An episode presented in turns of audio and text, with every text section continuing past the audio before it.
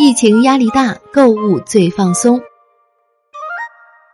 今年日本政府没有采取限制民众暑假期间人员流动的措施。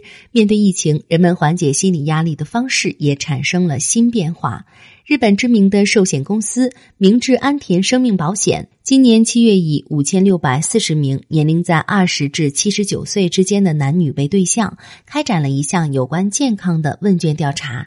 结果显示，在新冠疫情长期化的背景下，感到压力增大的受访者占百分之六十四点零，也就是说，每三人中就有两人感到压力大。对于想通过做什么来解压这一问题，去年的调查中排名第一的国内旅游有百分之六十三点七，降到了今年的百分之十四点三。去年排名第二的在外就餐由百分之五十一点二，降到了今年的百分之十三点零。而购物跃居到首位，占百分之三十点二。这一变化的原因被认为是已经有相当一部分人实践了国内旅行和在外就餐，使得排名出现下降。此外，选择喝酒聚会的受访者大幅减少，从去年的百分之十四点六降至今年的百分之三点二。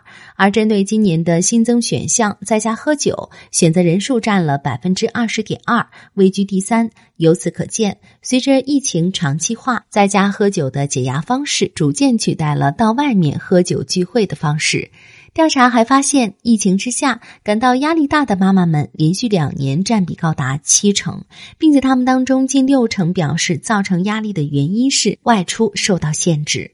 明治安田综合研究所首席经济学研究员小玉佑一分析称，今后。通过妈妈们的解压消费来拉动日本经济的恢复，虽然是比较理想的，但当下物价急速飞涨，为家庭支出造成了极大压力。